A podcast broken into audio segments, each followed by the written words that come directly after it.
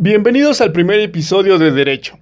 A sugerencia de algunos de mis clientes, he decidido iniciar y explicarles cómo funciona su relación con sus trabajadores, o también llamada la relación obrero-patronal. Quédate conmigo, porque si estás por abrir un negocio o tienes una empresa, es necesario que sepas esto. Primero que nada, debemos entender un concepto que es básico en la legislación laboral, la relación de trabajo. La relación de trabajo es diferente a lo que normalmente entenderíamos por una relación entre iguales. La relación entre un obrero y un patrón es desigual a los ojos de la Ley Federal del Trabajo. Esta legislación, así como todas las legislaciones, tiene defectos. Por ejemplo, impone las mismas obligaciones a un emprendedor con tres trabajadores a una multinacional con 30.000 trabajadores. Dicho esto, entendamos sus reglas para que no nos agarren desprevenidos. Retomando, la relación de trabajo es una relación subordinada y con una remuneración en dinero. Pongamos un ejemplo para que quede más claro. Juan Pérez tiene una empresa de elaboración de quesos. Necesita hacer quesos, por lo tanto contrata a tres personas para que los manufacturen. Llegan las personas y les dice, ¿sabes qué? Vas a trabajar de 9 a 5 con, con una hora de descanso, vas a trabajar en mi local y tendrás un salario, qué sé yo, de mil pesos. Esto es una relación laboral. Ahora, veamos otro ejemplo. El mismo Juan Pérez necesita quesos para poderlos vender en su local. Bueno, él contrata a las mismas tres personas y les dice, ¿sabes qué? Necesito 100 quesos para dentro de una semana. ¿Me los puedes vender? Ellos dicen, sí, listo. Esto no es una relación laboral. ¿Por qué? Porque en términos legales, para identificar cuando se está frente a una relación laboral, la descomponen en sus elementos. Y estos son los elementos y te los tienes que aprender o por lo menos cada vez que vayas a contratar a alguien, vuelve a escuchar este podcast. Número uno, esta persona debe tener un salario. El salario es un pago en dinero y en el mundo real pagado de forma constante, es decir, ganan generalmente lo mismo cada quincena y es periódico, cada quincena, cada semana o mensualmente les estamos depositando pues su nómina, ¿no? 2. Un centro de trabajo. Va a llegar a algún lugar que tú le indiques y debe trabajar ahí. 3. Un horario.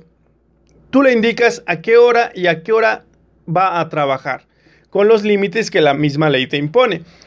8 horas máximas por jornada de trabajo con su, con su hora de comida. Y por último, el más importante de todos, la subordinación no significa otra cosa que dentro del horario del trabajo y los límites lógicos y hasta de decencia están bajo tus órdenes o de las personas que tú les indiques a las que, a las que estarán subordinadas. Un gerente, uno, una persona de recursos humanos. ¿Por qué es importante que sepas esto, si no de memoria, por lo menos que lo tengas bien presentes? Porque para la Junta Local de Conciliación y Arbitraje, el IMSS, la Secretaría del Trabajo, todos se rigen para identificar a un trabajador o no con estos elementos. Y obviamente todas las obligaciones que tienes al tener trabajadores. Pagar seguros, eh, prima de riesgo, en caso de despido, indemnizaciones.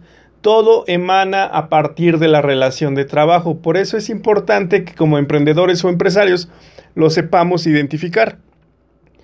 También es importante que sepas que la ley protege al trabajador. Existe algo llamado presunción y búscalo en Google. En términos llanos, es que en primera instancia le van a creer todo al trabajador. Por ejemplo, si el trabajador manifiesta en su demanda que lleva 20 años trabajando en tu empresa y realmente lleva un mes, le van a creer al trabajador. Si un trabajador dice que ganaba mil pesos diarios y ganaba 150 pesos diarios, le van a creer al trabajador y tú vas a tener que probar lo que en realidad eres. Lo que en realidad ganaba, perdón. ¿De acuerdo? Este y lo demás que vamos a seguir profundizando en los siguientes capítulos como empresarios o emprendedores es esencial que lo entendamos. Muchas veces lo que hacen es contratar a un contador o en pocos casos contratar a un abogado y el abogado simplemente trabaja en, el juzgado, ¿no? ¿no? Lo que nosotros debemos entender es que debemos interiorizar esto para nuestra propia empresa. Ahora bien, quiero que entiendan este concepto y vamos a analizar la situación de una empresa que todos conocemos, que es el caso del Uber. ¿Recuerdan los elementos que componen la relación laboral? Bueno, vamos a deconstruirlos. ¿Uber paga un salario a sus choferes? No, no puede ser entendido como un salario porque si bien se paga en dinero, este no es constante ni periódico. Me explico. Un día un conductor puede ganar 500 pesos, al otro día puede ganar 200 pesos, al otro día no gana nada, una quincena gana 2.500 pesos y la otra quincena gana 1.000 pesos. Entonces eso a ojos de la legislación laboral no es un salario. Número 2. Uber tiene un centro de trabajo donde están los choferes, donde trabajan los choferes. No, cada uno de los choferes es libre de estar donde quieran. Y si bien Uber tiene oficinas donde hacen su activación de sus choferes, no trabajan ahí. Cosa diferente es el personal que trabaja dentro de las oficinas. Número 3. Uber tiene un horario de trabajo. No, cada uno de sus choferes es libre de iniciar y acabar cuando ellos lo decidan. Prenden su aplicación, empiezan a trabajar, ellos deciden este día voy a trabajar 2, 3, 5, 6 horas, los que ellos quieren, y eso Uber lo deja completamente al criterio de sus choferes. Por eso si pueden leer las noticias y los, eh, las declaraciones que hacen los CEOs de, de Uber, pueden darse cuenta que siempre se refieren a los choferes como sus socios. Número 4, la cuestión de la subordinación. Uber no tiene una relación de subordinación con ellos, es decir, no hay obligación de nada. Si ellos no trabajan un día, Uber no les está marcando, tampoco les está marcando a la hora que llegan, tampoco están marcando a la hora que, salen, simplemente no hay una relación de subordinación con el chofer, con el, con el patrón, que en este caso es, el, que es Uber.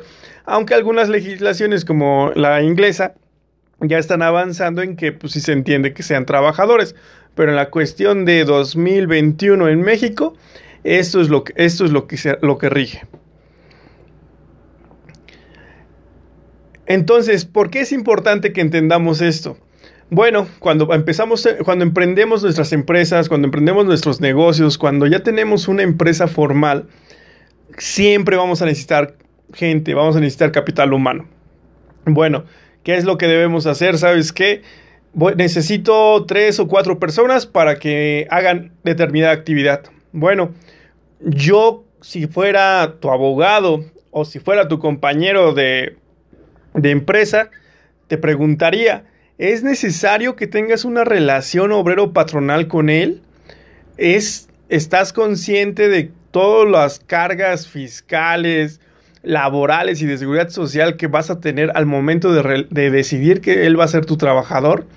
Bueno, si la respuesta es sí, pues adelante. Si la respuesta es no, yo te recomiendo que veas y analices tu modelo de negocio a fin de encontrar alguna solución.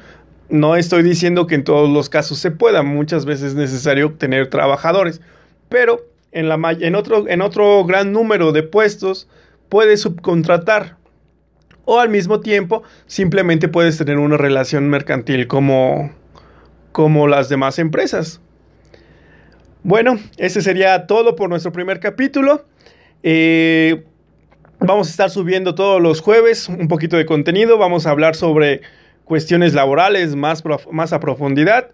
Vamos a hablar de cuestiones mercantiles, de cómo te puedes ayudar a, capitalizarte Vamos a hablar de la relación que, tienes con tus proveedores, te vamos a enseñar a dar créditos y tener un margen de recuperación bueno, o al menos que pues, no se te queden debiendo toda la vida.